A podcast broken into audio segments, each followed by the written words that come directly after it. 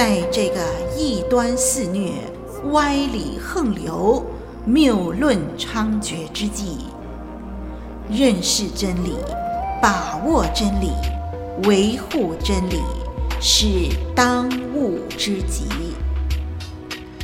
唯独真理是盼望中的指南，是黑暗中的明灯。本课程帮助您抵挡异端，分辨歪理，驳斥谬论。由活水之声录音室呈现，基要真理。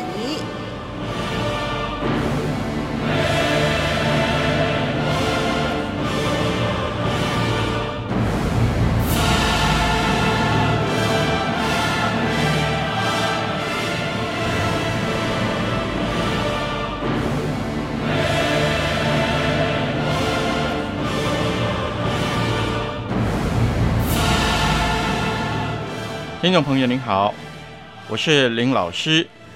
上两课我们谈到认识圣经，那么接下来三课呢，我们要谈谈认识真神，认识神。首先呢，我们要确知神的存在，然后接下来两课我们要谈三位一体的神以及神的属性和工作。好，今天我们就谈确知神的存在。这时候，让我们一起先来做个祷告。亲爱的天父，我们在你的面前感谢你给我们这宝贵的时间，一起来探讨许多信仰重要的课题。主啊，感谢你，因为你赐下真理的圣灵来帮助我们，引导我们进入真理。求主开启我们的心，让我们能够听见你自己从上头来给我们自己的教导。好叫我们对我们所信的信仰，能够更加的坚定、有根有基的来认识你，来传扬主你自己。主啊，我们把以下的时间恭敬的仰望在你的圣手中间，求主施恩带领我们垂听我们在你面前这样的祷告，是奉靠主耶稣基督的名，阿门。神的存在。这是很多人都在询问的一个问题：是不是有神呢？我们怎么样证明神的存在呢？神真的存在在这个宇宙中吗？如果他真的存在在这个宇宙中，请你证明给我看。这是我们许多人在谈论的一个话题。因为如果神是不存在的，那我们一切的信仰的探讨。就会变成浪费时间。如果神是不存在的，那我们一切的讨论就等如在谈一件没有意义的事情。也就是说，如果神是不存在的，那我们基督徒所说的、所做的一切、一切所有的事情，其实都是白费的了。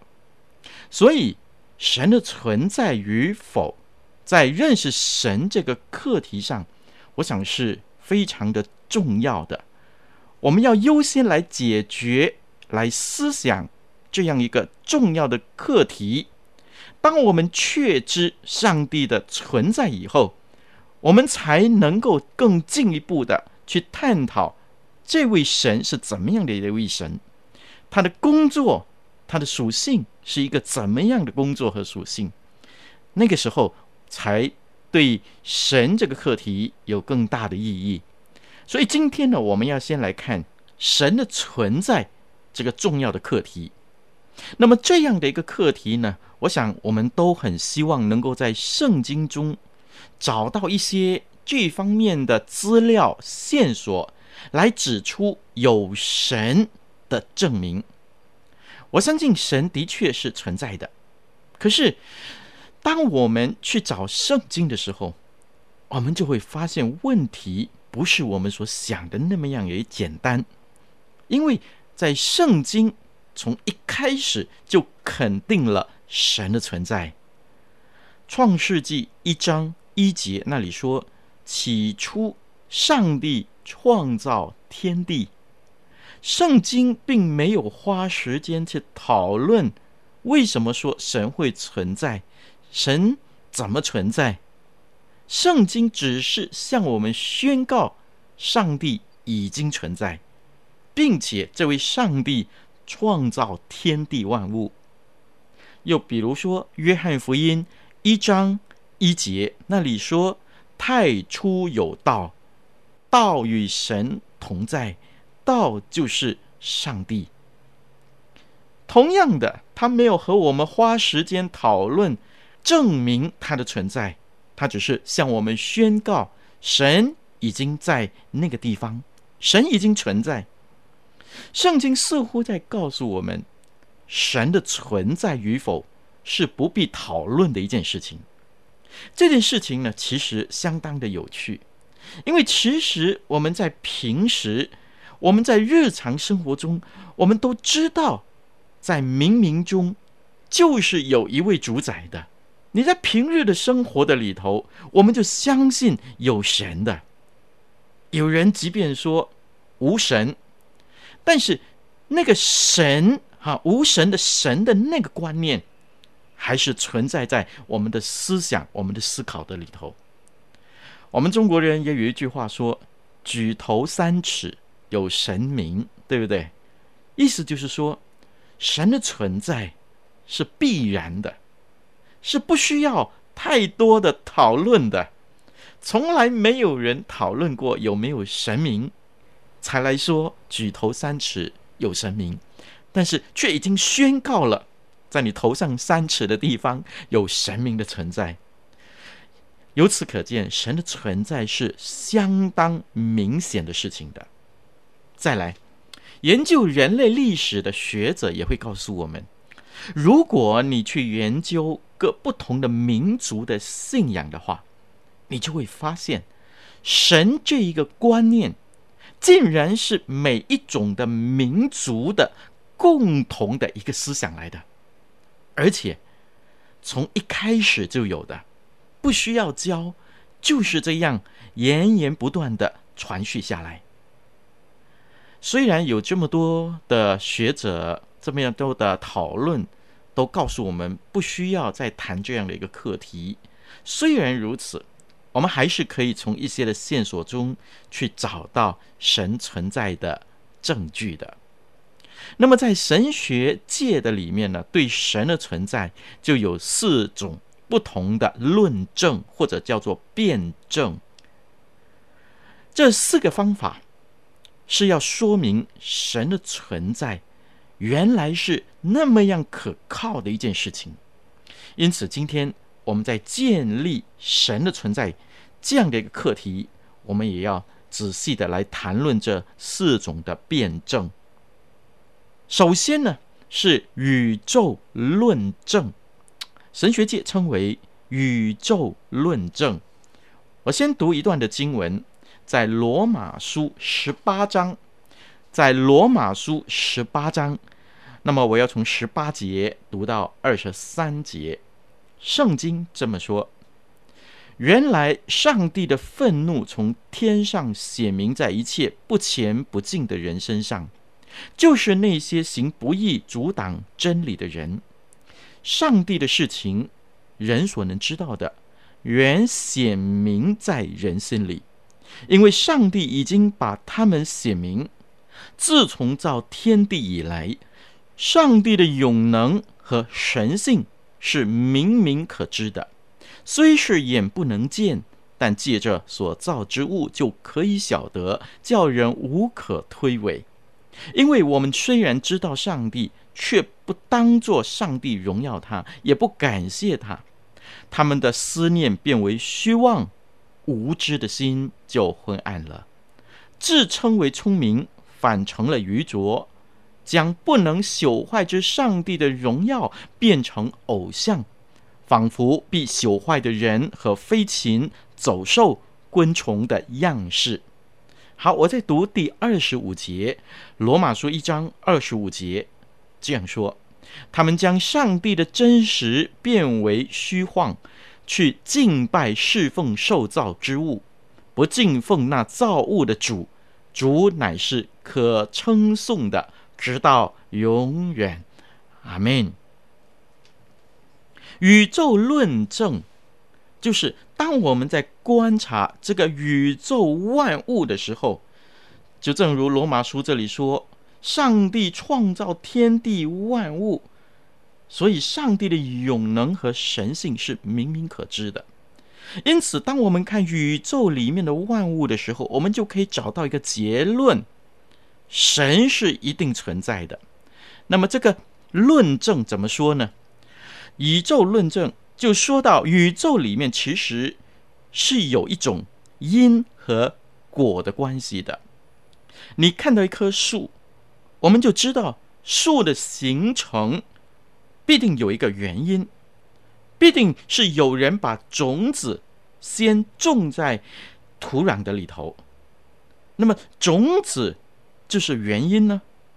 但是我们很快就会发现，这一个原因本身是有前一个原因造成的。我们看到树，我们会问种子。从哪里来？种子原是从另外一棵树那里来的。我们这样不断的追问那个原因，我们就会来到最后的一个共同的原因，我们就称为第一因的。这个第一因使到这个宇宙可以存在。这个第一因其实是我们所说的上帝。这棵树从哪里来？是从种子来。种子从哪里来？从另外一棵树来。好，那么种子再从哪里来？长成一棵树呢？它需要有三个非常重要的因素了。它需要有土壤，它需要有阳光，它需要有水。好，我们再把重点移到阳光。阳光从哪里来呢？我们最后一定会追溯到我们共同的一个原因，那叫做第一因。这第一因就是上帝。所以从这个宇宙的观察还有追溯的里面，我们就可以看得出来，神是的确存在的。这就是宇宙论证。但是呢，也有一些人批评这个宇宙论证呢，太过直线了啊。就是啊，树看见种子，种子看见树，树看见种子，是一条直线的。那么在地球上呢，有许多的水，水从哪里来？水从天上来，对不对？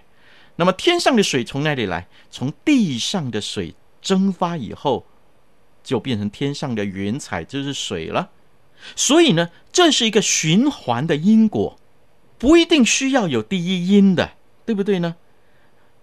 这个循环的因果呢，就不是一条直线的了，所以就不能用这个理论来证明神的存在了。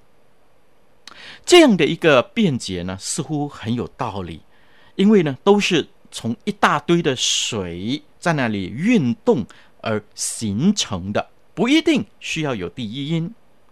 但是我们要问的另外一个问题是：好。虽然水在那里循环，但是水从哪里来呢？那第一滴的水从哪里来呢？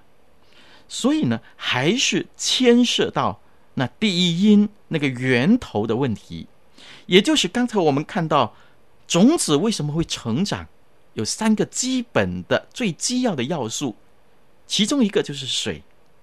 因此呢，宇宙论证一直在告诉我们。这个世界既然存在着，存在就会有第一因，那神的存在就相当的是合理，而且是可以接受的了。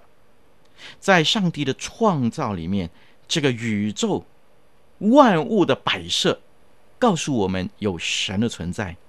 如果没有神，这个宇宙又是从何而来的呢？这就是宇宙论证。在告诉我们说神的存在。好，第二个论证是目的论证。目的论证呢，就是告诉我们生存在这个世界里面，实际上是有一个工程师在管理的。所以，我们看到一个手表，我们就知道一定会有表匠，对不对呢？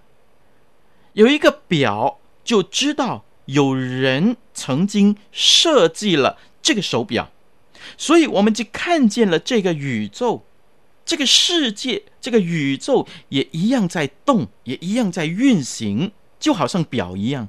所以呢，它就要有一个设计师在安排，在计划，在进行每一个运作。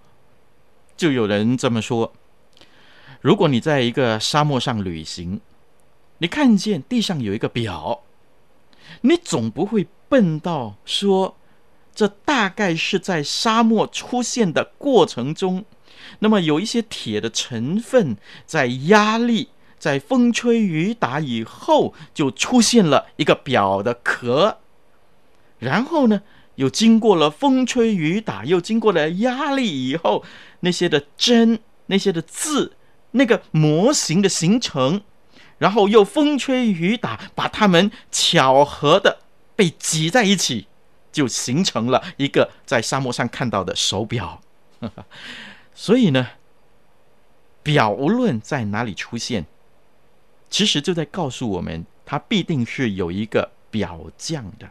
使到它这样的运作，所以表扮演了一个目的，这个目的就是证明有表匠。我们看见这个世界，这个世界的运作也告诉我们有神，因为这个世界正扮演着一个目的，就是去证明有创造世界的神。圣经诗人也这样的告诉我们。在诗篇十九篇那里就这么说：“诸天述说上帝的荣耀，穹苍传扬他的手段。这日到那日发出言语，这夜到那夜传出之时。无言无语，也无声音可听。他的量带通遍天下，他的言语传到地极。”上帝在其间为太阳安设帐幕，太阳如同新郎出洞房，又如勇士欢然奔路。他从天这边出来，绕到天那边，没有一物被隐藏不得他的热气。我们看见这个宇宙的创造，我们就能够感受得到，我们很自然的就能够想象到有一位创造天地万物的主。所以，当我们观察这个宇宙，打个比方来说，和我们比较熟悉的，那就是月球和地球之间的关系。如果月球啊离我们地球远一点，那我们地球就得不到从月亮的引力带来的潮汐的好处。那么，如果月球离我们地球再近一点，恐怕我们地球大部分的都市都要被。大水所淹没了，可见星球的运作也是带来某一种的目的在进行着。如果表让我们看到表匠，为什么这个宇宙的运作不叫我们想到有一位宇宙的工程师呢？所以结论呢，就是从这个世界的运作，我们就知道一定有一位。宇宙的主宰在安排，在计划着这个宇宙的运作，去达到它本来运作的目的。所以，这个目的论证呢，就告诉我们说，有神。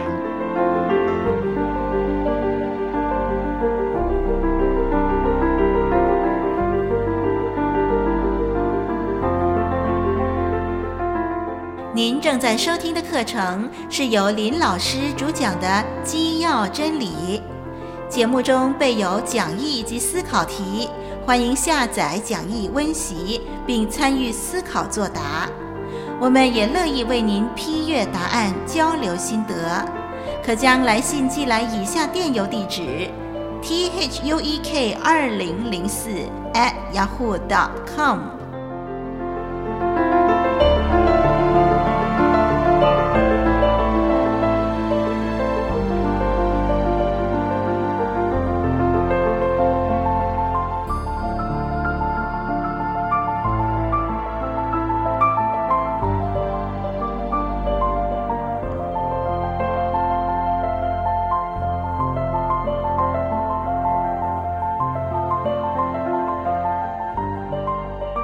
我们谈了两个论证：宇宙论证和目的论证。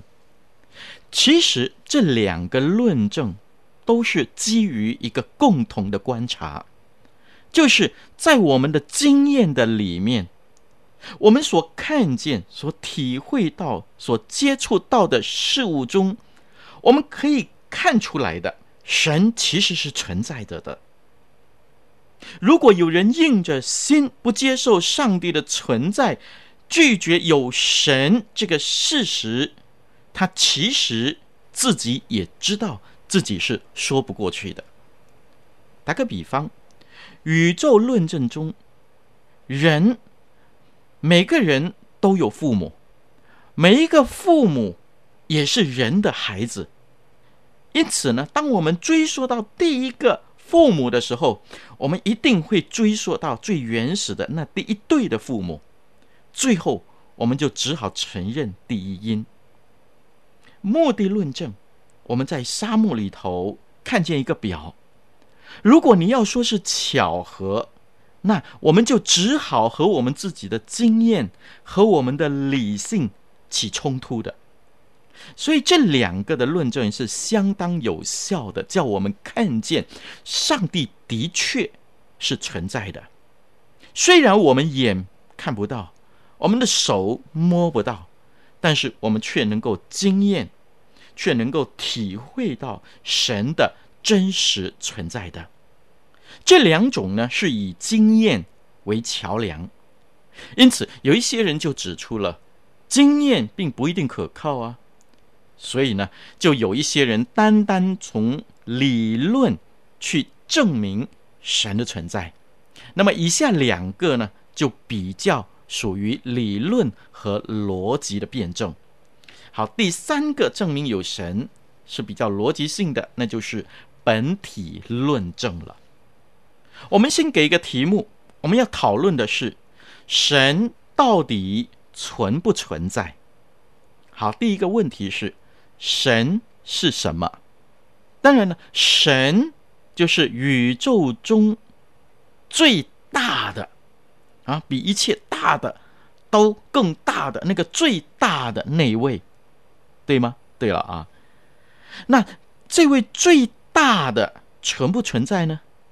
好，我们再回到原来的题目：神到底存不存在？那其实我们是在问那个最大的。它存不存在呢？只有两个可能啊，就是存在。第二，它不存在。好，我们先看它不存在。这个意思就是说，最大的这一位，它不存在。这句话本身呢是一个矛盾的，你明白吗？多听一次，最大的这一位，它不存在。也就是说。这个最大的少了一些的东西，这个东西就是它不存在的，这是一个矛盾。所以在我们的思想中，自然呢，很自然会想起另外一个最大的，对不对？比它小一点的东西，但仍然是最大的。而想象的这一个，在我们的意识中呢，仍然还是最大的。因此，最大的。还是存在的。重点呢，是这个最大的，它如果不存在，本身就是一个最大的毛病和矛盾。既然如此，这个最大的就必然是最大的。这个本体论证呢，其实是在说，如果有神，神就是最大的。而这个最大的神是不可能不存在的。如果它不存在，那它就不可能是最大的。所以在理论上，这位最大的神，他必然就是存在的。这个观念呢，比较难明白。我们举另外一个例子，就是很多人也在问：到底有没有绝对的真理？到底有没有绝对的真理？同样有两个可能性了，一个是有，一个是没有。本体论证就告诉我们，我们说没有这句话本身呢，就有一个矛盾。好，我们把答案说出来。这个世界没有绝对的真理，听清楚，这个世界没有绝对的真理。这句话本身是不是一个真理呢？所以没有真理，这句本身呢，也是一个矛盾。所以只有一个可能性，就是有绝对的真理。本体论证用这样的啊、一种的探讨，这种在逻辑上的推理，来指出神是必然存在的。当然有人会问了啊，我们用这么样抽象的理论来推理，说上帝的存在，好，就算是推出来了，又如何呢？不错，在这种本体论证的里头。只是在理论上和逻辑上的运作，许多的人恐怕听不明白，那也没有兴趣。但是这个论证却推出一个很重要的事实，那就是神的存在是只在理论上就可以已经能够成立的了。也因为这样，我们不需要再看到。神在我们面前，我们才承认他的存在。也因为这样，《约翰福音》四章二十四节那里告诉我们说，我们拜他的要用心灵以及真理来敬拜他。这是靠着上帝给我们的特殊的启示的真理、圣经的话语，以及用我们的心灵单纯的来接触他。许多人都说：“你把神拿给我看，啊，看了我就相信。”那么林老师在传福音的时候，就很多人跟我说同样的话：“你把神拿给我看，拿了我就信。”我说：“真的啊，我叫神出来，神出来了，你就相信了。”那我告诉你，如果我叫神出来，神出来了，我就不信。为什么呢？这个神还那么听我的话，那我干嘛信他呢？我信我自己好了，对不对？好，话说回来。很多人都这样说了，那其实呢，这个思想呢是有许多的漏洞的。在日常的生活的里面呢，许多东西我们都没有见过，但是我们就相信它仍然是真的了，对吗？传道书三章十一节那里这么说：上帝造万物，各按其时，成为美好。又将永生安置在世人的心里。然而，上帝从始至终的作为，人不能参透。圣经就在这里告诉我们，许多的东西，上帝已经安置在人的心中。我们只要稍微肯想一想的时候，我们就能够确知上帝的确是存在的。打个比方。曾祖父，我们没有见过啊，我们不可能说，请你叫曾祖父出来给我看。曾祖父出来了，我看见了，我就相信我有一个曾祖父。我们不需要，但是我们就相信。为什么相信呢？因为就是用逻辑、用理论上的推论，在我们的心里面，我们早就知道，父亲有父亲。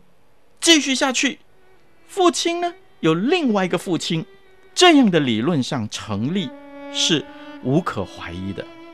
也就是说，如果一件事情在理论上能够成立的话，我们就要小心谨慎的去思想它。这也是科学一再的要说明的一个非常重要的事件真理。所以呢，本体论证就是告诉我们，神的存在是不用怀疑的事情。如果我们怀疑神的存在，在逻辑、在理性上是和我们有冲突的。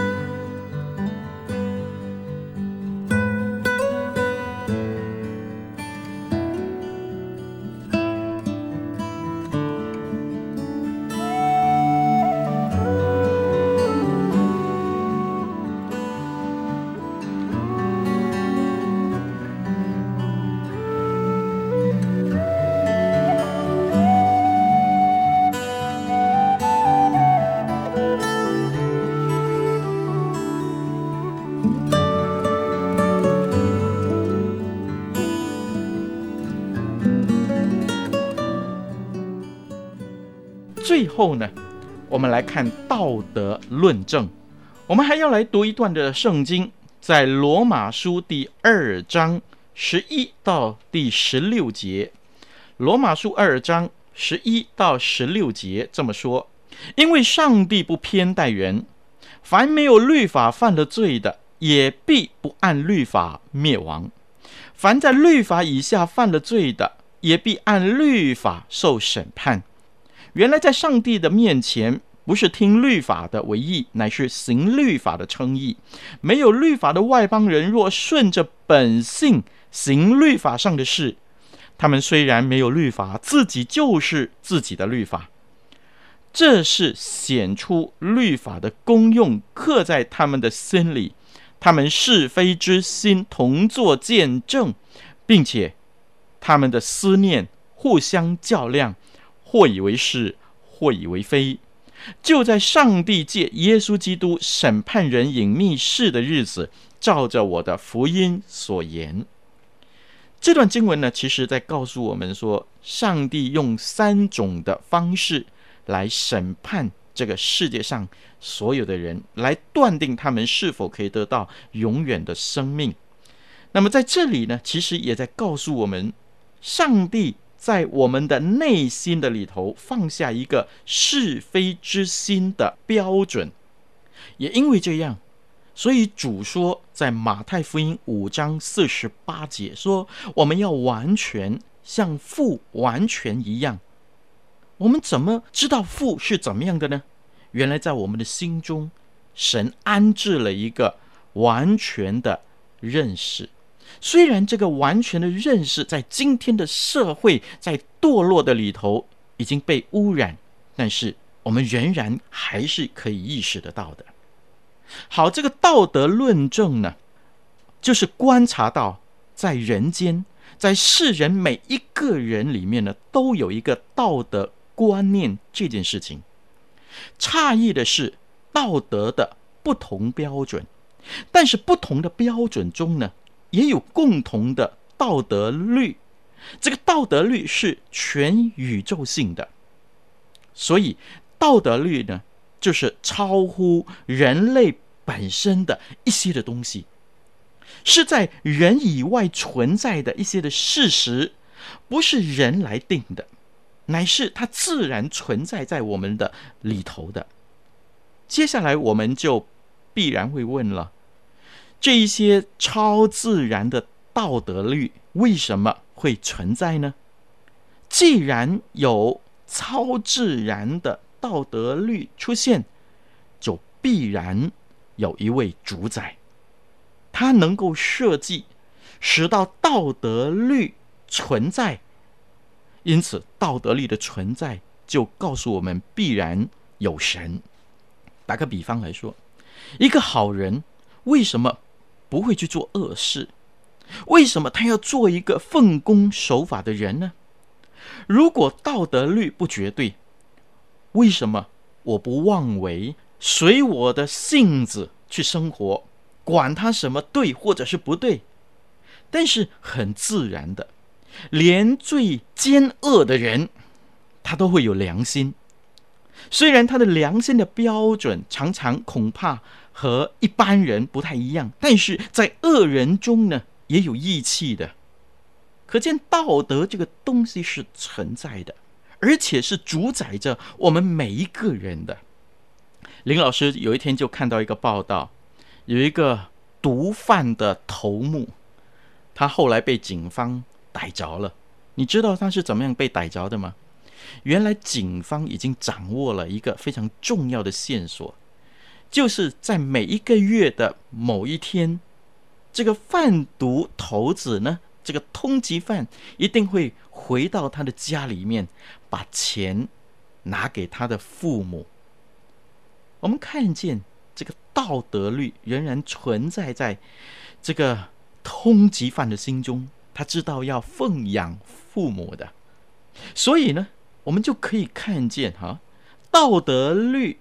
这个普遍性存在人心里的道德律，是指向这位神，这位主宰，他是存在的的，不然存在律就无法解释，谈到这里的时候，我们就要说本体论证和道德论证，就是要离开一些的经验和观察，就单单在理论和逻辑上去建立神存在的这个原因。可见，神的存在是在经验，是在生活，也是在理论和逻辑的里面都能够成立的一件事情。也许就是这个原因，神的存在就是那么样容易就成立的。所以呢，圣经一开始就只是宣告上帝的存在。而没有证明它是否存在的这个问题，但是这里有几件事情呢，我们仍然要小心来处理的，就是神的存在是圣经向我们宣告的事。我们之所以接纳有神，并不是这一些的辩证在告诉我们这些的论证。其实只是在证明出相信有神这件事情是非常合理、非常合逻辑的一件事情。我们之所以接纳神的存在，仍然是我们在信仰、在生活的经验。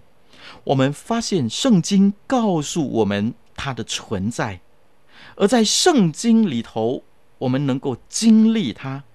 在信仰里头，我们能够经历它，是那么真实的存在在我们的生命的里头，是这一个理由，我们认定它是真实存在的。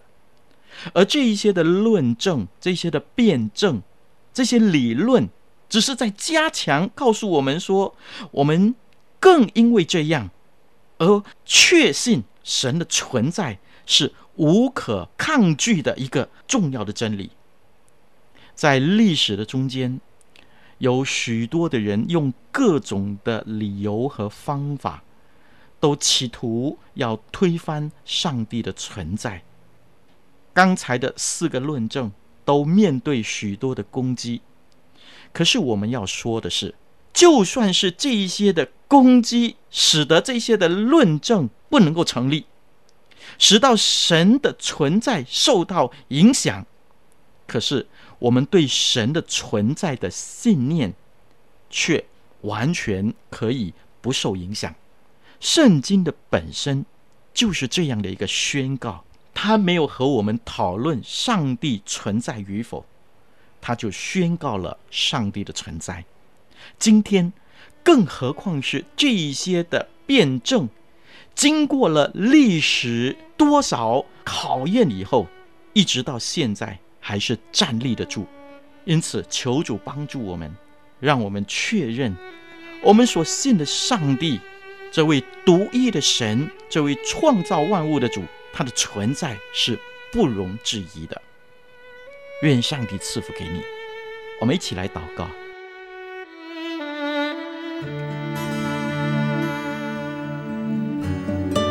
亲爱的天父，我们感谢你，因为你的存在是何等的真实。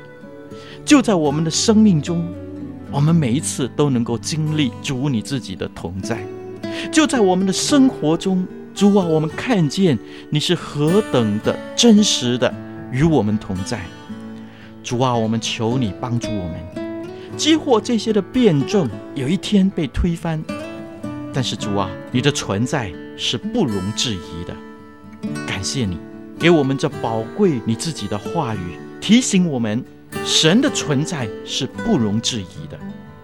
求主坚固我们的心，让我们也以这样的一个信念，在许多无神论的人中间，为主做美好的见证，宣扬主你自己的国度。感谢主听我们祷告，引导我们，奉主耶稣基督的名。阿门。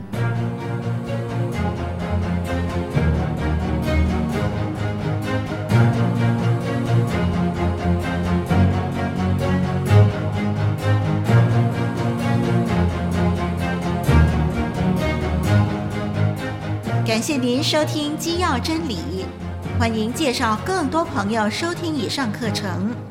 我们的网址是 www.dot.livingwaterstudio 点 net，以及 www.dot.voiceoflw 点 org。愿我们都穿戴神所赐的全副军装，抵挡魔鬼的诡计。愿神祝福你在真理上扎根成长，荣神益人。